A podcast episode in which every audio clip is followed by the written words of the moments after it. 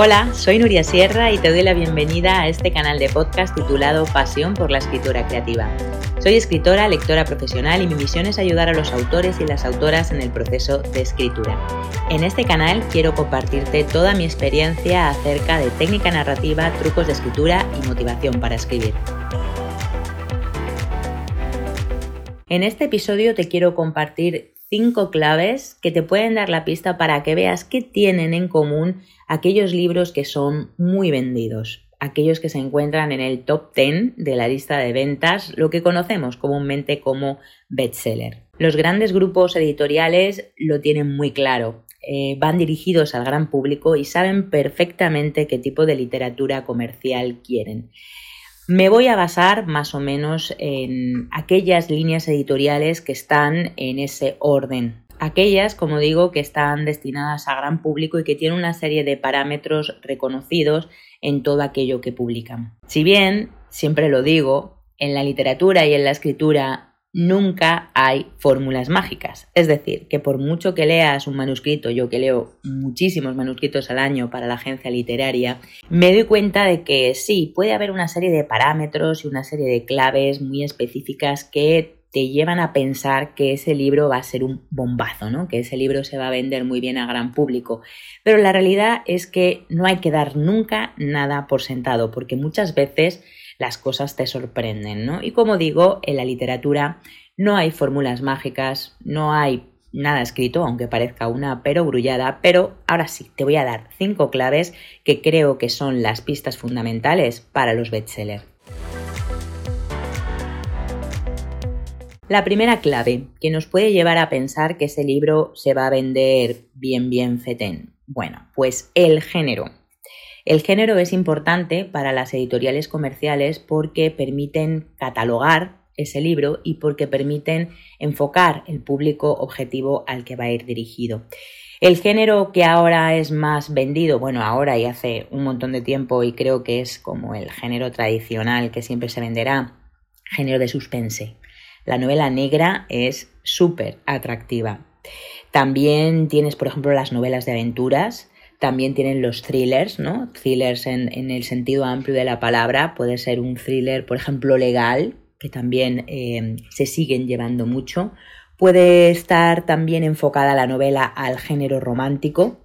Puede ser tipo woman fiction, también las mujeres somos los grandes, grandes lectores y el gran público al que van dirigidos sobre todo los, los grandes grupos comerciales. También el thriller histórico, el thriller histórico se sigue llevando ahora y, siempre creo. Y eh, sobre todo historias que no aburran. La segunda clave que nos puede hacer llevar a pensar que ese libro se va a vender muy bien es que tiene una estructura común Casi todos los libros más vendidos, los superventas, tienen una estructura común, que es el, llamado monomito, que viene de Joseph Campbell, eh, la estructura del viaje del héroe.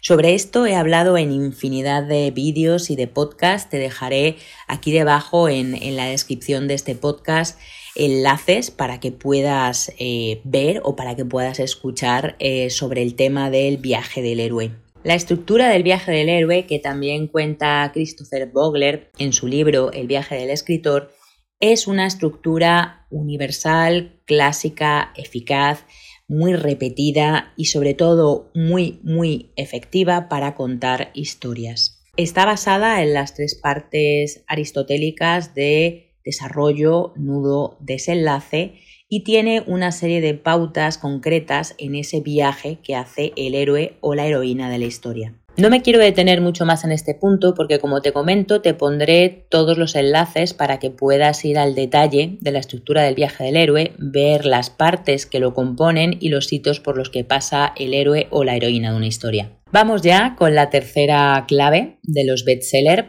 que es que todos tienen en común un protagonista muy potente y sobre todo un protagonista que se salga un poco de lo, de lo común, ¿no? que se salga de lo, de lo normal.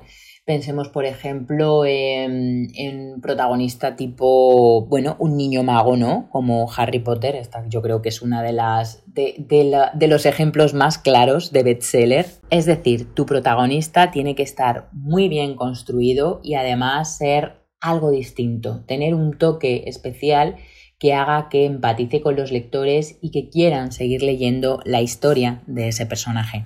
Pensemos también en los grandes personajazos, ¿no? De la historia, tipo Madame Bovary, tipo Frankenstein, ¿no? Tipo Drácula, todos esos personajes que han marcado un antes y un después en la literatura tenían siempre un toque distinto.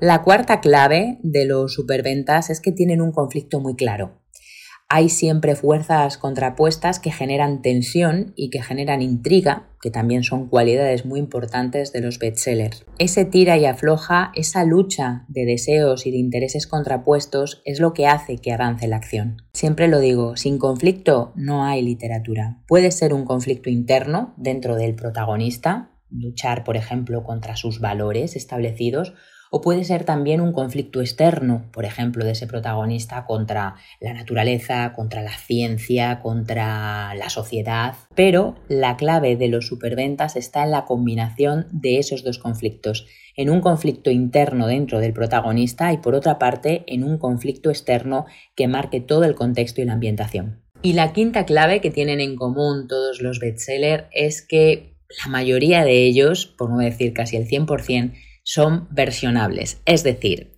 tienen una versión cinematográfica o al menos podrían tenerla. No olvidemos que las grandes historias contadas en el cine provienen muchas de ellas de guiones adaptados de novelas, ¿no? De libros que ya en su momento fueron muy vendidos. Así que cuando te pongas a escribir tu novela, sobre todo a construir a los personajes, te invito a que hagas un ejercicio a que busques qué actores, qué actrices podrían representar a esos personajes de tu historia.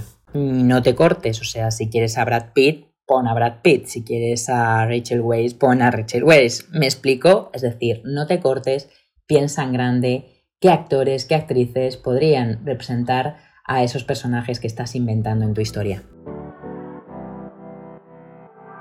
Y hasta aquí el podcast con las cinco claves que tienen en común los libros más vendidos, los superventas. Espero que te resulte útil y si te ha gustado, ya sabes, puedes compartirlo con quien creas que le puede interesar. No olvides suscribirte a mi canal Pasión por la Escritura Creativa que encontrarás en iVoox, en Spotify, en Apple Podcasts y en Google Podcasts. Tienes muchísimo más contenido también en mi página web nudiasierra.com y en mis canales sociales. Muchísimas gracias por escucharlo y hasta el próximo episodio.